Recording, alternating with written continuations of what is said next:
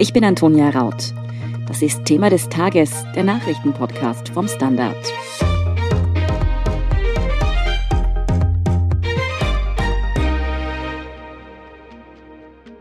Eine Frau wird von ihrem Partner oder Ex-Partner angezündet. Wochenlang kämpft sie danach um ihr Leben und erliegt schließlich ihren Verletzungen. Der Fall der Trafikantin Nadine hat in ganz Österreich eine Welle des Entsetzens ausgelöst. Nadine war bereits die siebte Frau, die 2021 in Österreich getötet wurde. Ich spreche heute darüber mit Gabriele Scherndl und Lara Hagen vom Standard. Die beiden haben versucht, den Fall zu rekonstruieren und gehen der Frage nach, warum Frauenmorde in Österreich leider keine Einzelfälle sind. Lara, kannst du den Fall Nadine noch einmal für uns zusammenfassen? Was ist passiert? Wie ist diese junge Frau ums Leben gekommen? Ja, da geht es um den 5. März, das war ein Freitag. Am späten Vormittag betritt A, der mutmaßliche Täter, der die Tat in der Folge auch gestanden hat und jetzt in U-Haft sitzt, die Trafik von Nadine. Sie hatte im 9. Bezirk an einer sehr belebten Kreuzung eine Trafik er betritt also das Geschäft, schlägt sie zu Boden und beginnt sie zu würgen. Mehrere Minuten, wahrscheinlich um die zwei oder drei. Dann übergießt er sie mit Benzin.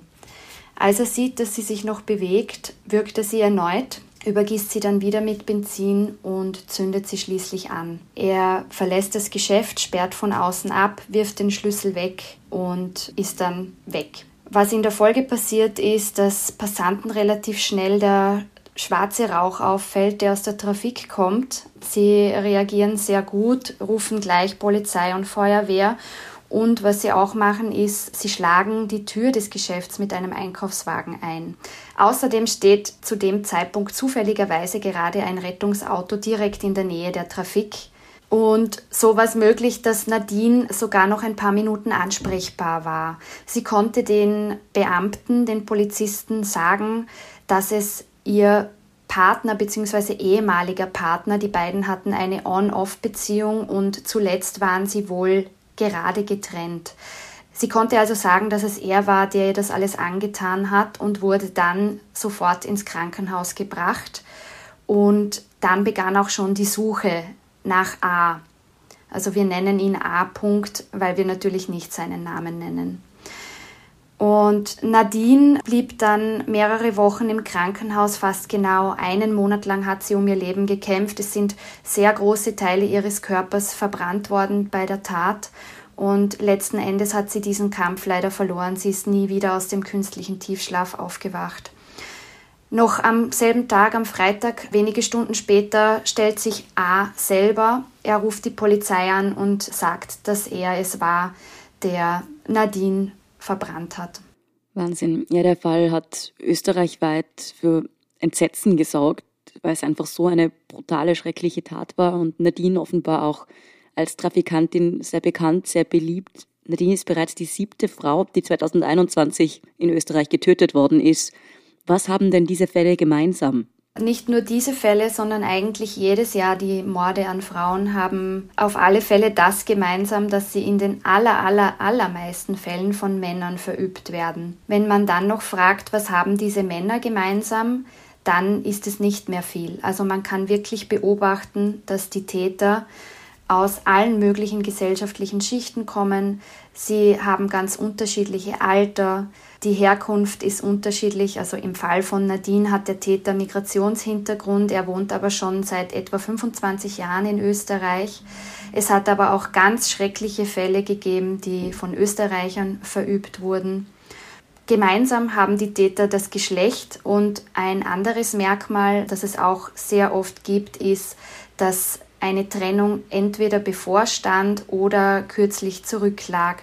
Experten sagen hier auch, dass eben der Zeitpunkt einer Trennung eigentlich der gefährlichste Moment für Frauen in Partnerschaften ist. Also eigentlich ist nicht das nachts joggen gehen und der Unbekannte im Park die größte Gefahr für Frauen, sondern der Partner bzw. Ex-Partner. Ganz genau. Die Täter kommen meistens aus dem direkten Umfeld, aus der Familie, aus der Partnerschaft. Lara, du hast es vorher schon angesprochen. Nadines mutmaßlicher Mörder hat einen Migrationshintergrund. Wenn das der Fall ist, dann werden in Österreich schnell Stimmen laut, die Gewalt gegen Frauen, auch Morde an Frauen, zu einem Problem erklären, das unter Anführungszeichen importiert ist, das eher andere Kulturen betrifft. Ist da denn was dran? Also das Problem haben alle Kulturen, das kann man sagen. Es gibt kein Land, in dem dieses Problem nicht besteht, der Frauenmorde. Natürlich spielt es eine Rolle, in welchem gesellschaftlichen Klima, in welchem Land die Männer sozialisiert wurden.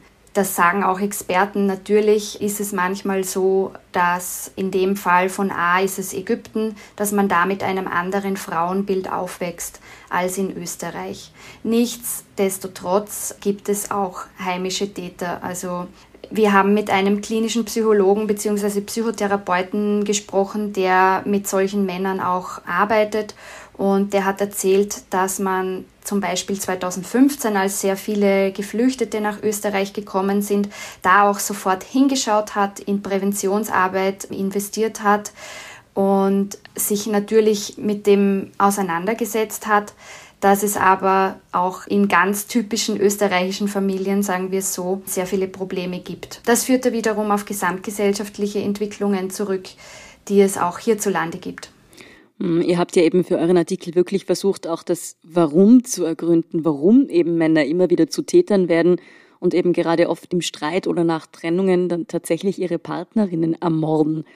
Was habt ihr denn dazu herausgefunden? Da muss man sagen oder sagen alle Expertinnen und Experten, dass es einfach so ist, dass Männer von klein auf einen ganz anderen Zugang zu Gewalt haben. Ihnen wird beigebracht, ganz beiläufig schon im Kindesalter, wenn sie mit anderen Kindern spielen, am Spielplatz, in der Schule etc., dass sie auf negative Erlebnisse, auf Kränkungen, auf schlechte Erfahrungen mit Gewalt reagieren können oder dürfen oder dass es okay ist, wenn sie mal schubsen. Bei Frauen ist das ganz anders und da fängt das eigentlich schon an. Im Erwachsenenalter setzt sich das dann fort und deswegen ist es so, dass diese Männer vor allem in dieser Situation, wo sie die Trennung befürchten oder wo die Trennung stattfindet, einen Schlag ins Gesicht eigentlich erleben, eine narzisstische Kränkung, die sie nur sehr schwer aushalten Sie suchen die Schuld dann natürlich im Außen, nicht bei sich selbst und wenden Gewalt an, weil sie schon früh erfahren haben, dass das eben in Ordnung ist. Natürlich ist es ein weiter Weg von der Watsche bis zu einer Tat, wie sie zum Beispiel A gestanden hat, die ja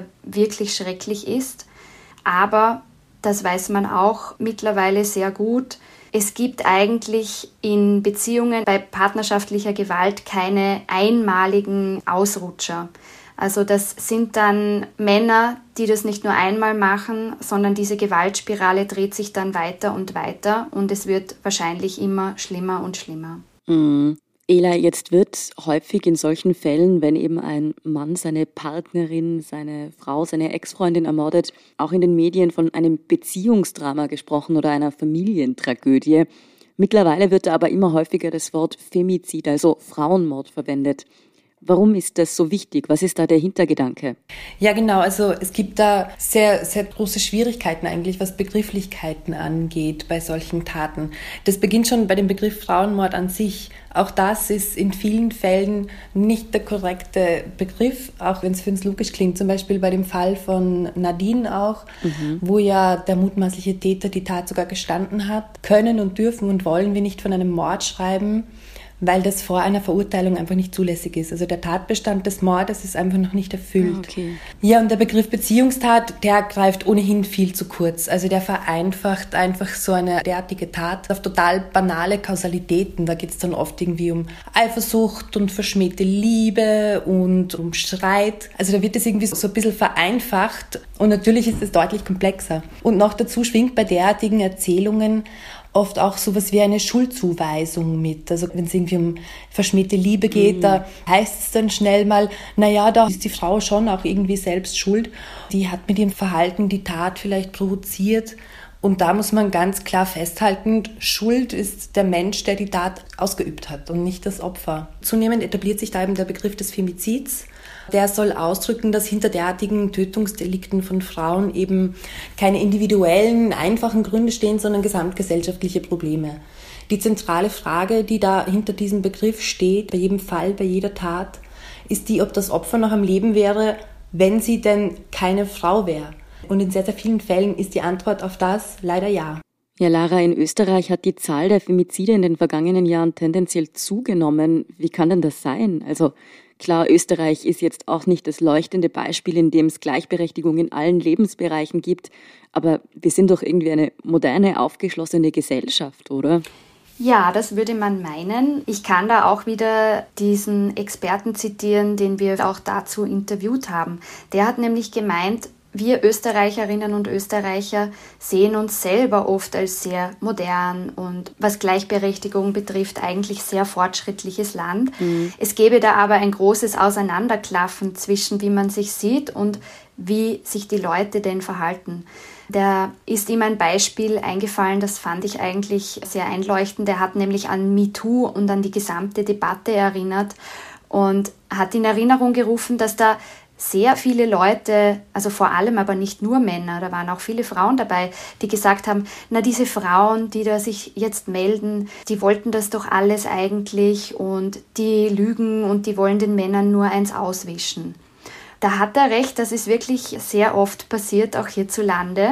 Es gab ja unlängst auch einen aufsehenerregenden Prozess einer Journalistin, die ihrem ehemaligen Arbeitgeber da Sexismus und sexuelle Belästigung vorgeworfen hat, wo dann auch die Richterin ein bisschen in diese Richtung reagiert hat. Also wir sehen das zum Beispiel an solchen Dingen, dass sich hier noch einiges tun muss. Aber natürlich Frauenmorde, wie du gesagt hast, ja, sie haben zugenommen.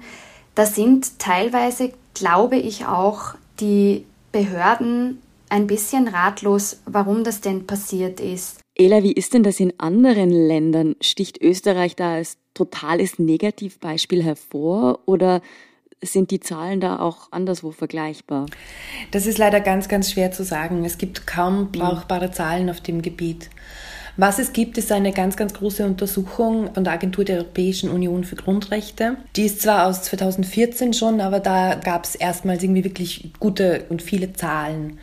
Und da war es so, da hat man sich angeschaut, wie viele Frauen in der ganzen EU seit dem 15. Lebensjahr körperliche und oder sexuelle Gewalt in einer Partnerschaft erleben mussten. Und da war Österreich eigentlich besser als im EU-Durchschnitt. Aber dennoch ist es immer noch, obwohl das schon eine recht gute Situation ist, offenbar im Vergleich, ist es bis zu jede fünfte Frau, die das erlebt hat. Mhm.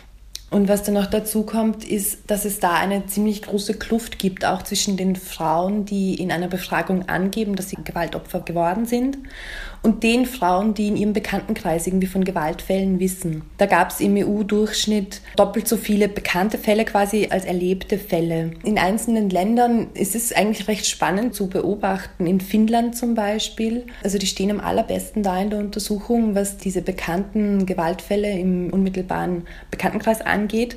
Aber da haben total viele Leute selbst Gewalterfahrungen gemacht. Mhm. Also da merkt man, wie viele Sachen eigentlich noch mit reinspielen, abseits der nackten Zahlen. Mhm. Noch dazu sind die Statistiken natürlich von total unterschiedlicher Qualität. Das European Data Journalism Network hat versucht, da so ein bisschen die Zahl der Frauenmorde zu vergleichen und sind da auch gescheitert, weil es aus vielen Ländern gar keine Zahlen gibt. Aber was die zum Beispiel, das fand ich ganz spannend, rausgefunden haben, ist, bei den verglichenen Ländern, da gab es in der Slowakei am aller, allerwenigsten Frauenmorde gerechnet auf 100.000 Einwohner. Und das ist spannend, denn die Slowakei war ausgerechnet das Land, das sich im Vorjahr dagegen gesträubt hat, die Istanbul-Konvention zu ratifizieren. Das ist so ein völkerrechtlicher Vertrag, der sich eben speziell gegen Gewalt an Frauen und häusliche Gewalt richtet. Und die Slowakei war eben da dagegen, damit zu machen. Mhm.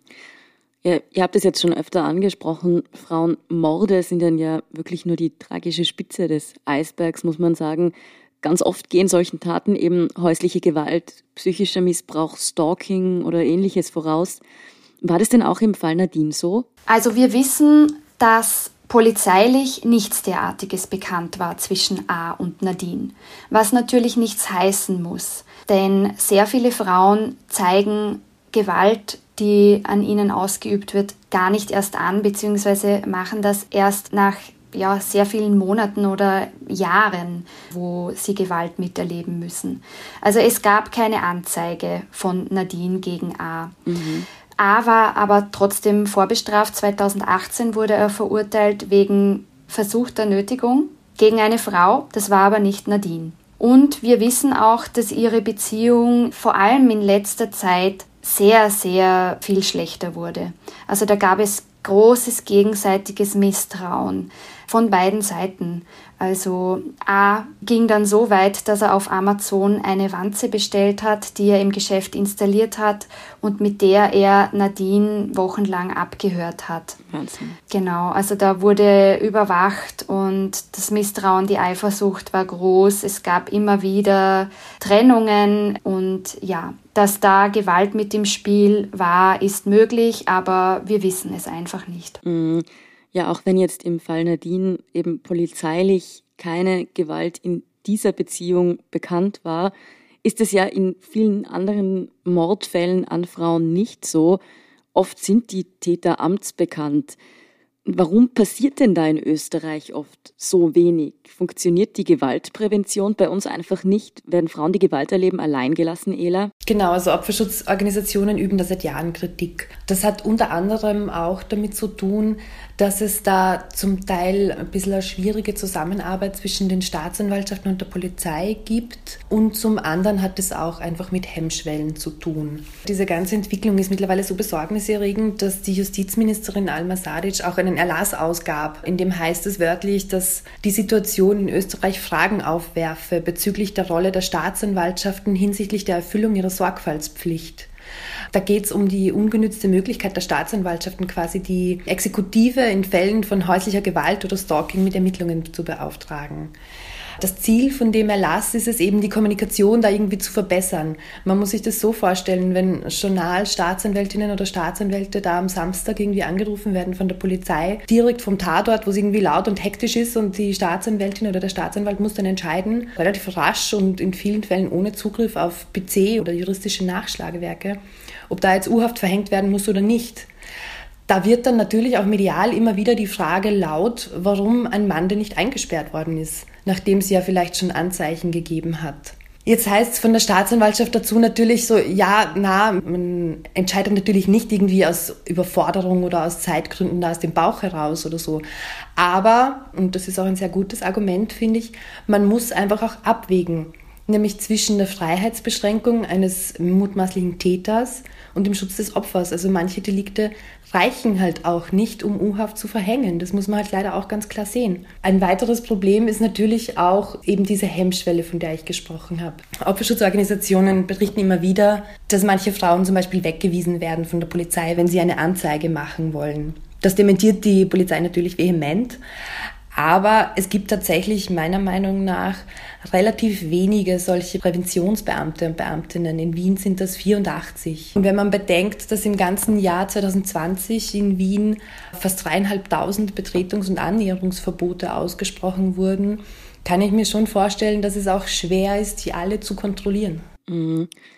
Ja, da jetzt zum Beispiel mehr Ansprechpersonen einzustellen, wäre ja eine Möglichkeit, wie man da vielleicht einen Schritt in die richtige Richtung machen könnte. Aber was kann ein Staat denn sonst tun, um so schreckliche Taten in Zukunft zu verhindern?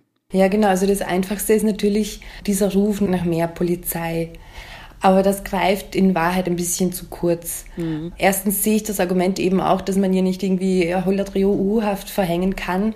Immerhin äh, endet man da schnell dann bei einer Debatte rund um Sicherungshaft, wenn man das weiterdenkt. Und zweitens ist es ja so, dass tatsächlich sehr, sehr viele Betretungsverbote ausgesprochen werden. Nur die müssen halt auch kontrolliert werden. Auch in dem Jahr gab es Fälle, wo eine Frau getötet wurde, obwohl eigentlich ein Betretungsverbot herrscht. Und dann wird die Debatte in meinen Augen so richtig gefährlich, nämlich dann, wenn Betretungsverbot gibt und die Frau den mutmaßlichen Täter aber trotzdem in die Wohnung gelassen hat zum Beispiel. Da geht das dann sehr schnell wieder in eine Richtung, wo man sagt, na ja, da ist sie halt selbst schuld dran. Das stimmt natürlich nicht. Das ist einfach nicht so. Also ich denke, abseits von dieser sicherheitspolitischen Debatte gibt es da einfach gesellschaftlich total viel zu tun wenn kaum jemand jemanden kennt, der Gewalt verübt, aber so viele Gewalt erlebt haben, dann haben wir es hier ganz offensichtlich mit einem Tabu zu tun, das die Situation immer weiter und weiter eskalieren lassen wird. Deswegen glaube ich, dass man da mit ganz, ganz niederschwelliger Bildungs- und Aufklärungsarbeit auch dagegen arbeiten muss. Eh, wie Lara auch schon gemeint hat, bei den Tätern und natürlich auch bei den Opfern. Und vor allem müssen wir uns endlich von diesem Bild verabschieden, dass ein Opfer irgendwie mitschuld ist an sowas. Es geht natürlich auch um den politischen Willen, das muss man ganz klar sagen. Also wir haben eine Frauenministerin, die sich gar nicht als Feministin bezeichnen möchte, was natürlich viele zu Recht kritisieren und auch Vertreter von Opferschutzorganisationen oder von Männerorganisationen kritisieren, dass ihnen in letzter Zeit, also in den letzten Jahren, dass ihnen immer wieder Mittel gekürzt worden sind, dass es eigentlich genügend Wissen um Präventionsstrategien gibt, aber dass es eben einfach oft bei der Umsetzung, ja, dass da einfach oft die Mittel dafür fehlen, um das in die Breite auch zu tragen. Mm, ja, so tragisch der Fall Nadine ist, die Debatte, die darüber, über Frauenmorde, über Gewalt an Frauen jetzt wieder aktuell geworden ist, ist wahnsinnig wichtig und muss auf jeden Fall geführt werden. Vielen Dank, Lara Hagen und Gabriele Scherndl, für eure Einschätzungen. Danke. Danke. Wir sind gleich zurück.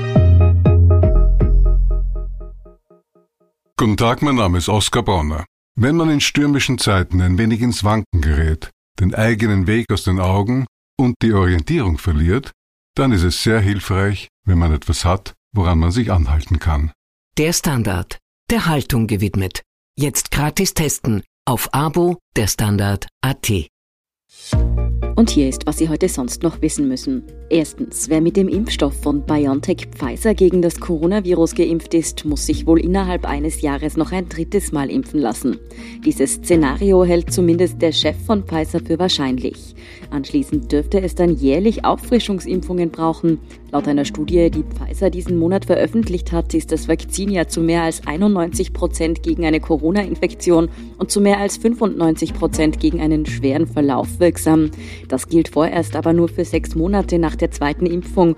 Ob die Schutzwirkung darüber hinaus anhält, muss noch erforscht werden. Zweitens. Bundespräsident Alexander van der Bellen und Bundeskanzler Kurz gedachten am Freitag den 10.000 Corona-Opfern in Österreich. Die Staatsspitze und Vertreter der Religionsgemeinschaften trafen bei einem Gedenkakt in der Wiener Aula der Wissenschaften zusammen. Sie bekundeten den Hinterbliebenen ihr Mitgefühl im Namen der Republik und bedankten sich außerdem beim medizinischen Personal. Und drittens. Bücherfans aufgepasst, die richtigen Literaturtipps für den Lockdown liefert unser Schwesterpodcast Lesezeichen. Mia Eidelhuber, diese Woche habt ihr ja nicht gerade leichte Lektüre dabei, oder? Ja, das stimmt. Also was da Helga Schubert in Vom Aufstehen uns mitteilt, ist zwar völlig unpathetisch geschrieben, aber ist natürlich harter Mutter-Tochter-Tobak. Also sie ist eine Autorin, die hat letztes Jahr beim Bachmann-Wettlesen in Klagenfurt als 80-Jährige gewonnen, was erstaunlich ist. Aber sie wurde eben, das ist eine wirklich super Geschichte über diese Autorin, sie wurde eigentlich schon einmal vor 40 Jahren dorthin eingeladen und durfte damals als DDR-Autorin nicht dorthin reisen. Also insofern ist es fast wie eine märchenhafte Geschichte, dass sie es dann 2020 noch einmal so geschafft hat. Ja. Und jetzt ist eben dieses Buch von ihr erschienen. Wahnsinn, allein die Lebensgeschichte klingt schon super. Mit wem hast du denn über das Buch gesprochen? Mein Gast war Andrea Rödig, ist auch eine deutsche Autorin, die aber schon längere Zeit in Wien lebt. Und das Erstaunliche, insofern ist sie wirklich prädestiniert für dieses Buch. Sie schreibt gerade selbst oder hat sozusagen dieses Buch jetzt auch schon abgeschlossen an einer Muttergeschichte und das war ganz spannend mit ihr drüber zu reden, weil sie in dieses Thema sehr eingearbeitet ist und ich habe mich gefreut, dass sie uns dazu gesagt hat. Nachzuhören gibt es dieses spannende Gespräch über harten Mutter-Tochter-Tobak, wie du es genannt hast, in unserem Schwester-Podcast Lesezeichen eben. Den gibt es zum Beispiel bei Apple Podcasts, Spotify oder überall, wo Sie Ihre Podcasts hören. Noch mehr Literaturtipps und die aktuellsten Informationen zum weiteren Weltgeschehen finden Sie außerdem wie immer auf der Standard.at. Um keine Folge von Thema des Tages zu verpassen, abonnieren Sie uns bei Apple Podcasts oder Spotify. Unterstützen können Sie uns mit einer 5-Sterne-Bewertung und vor allem, indem Sie für den Standard zahlen. Alle Infos dazu finden Sie auf abo.derstandard.at. Danke für Ihre Unterstützung. Ich bin Antonia Raut. Baba und bis zum nächsten Mal.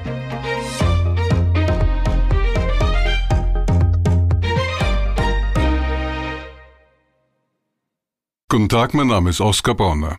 Wenn man in stürmischen Zeiten ein wenig ins Wanken gerät, den eigenen Weg aus den Augen und die Orientierung verliert, dann ist es sehr hilfreich, wenn man etwas hat, woran man sich anhalten kann. Der Standard, der Haltung gewidmet. Jetzt gratis testen auf Abo der Standard AT.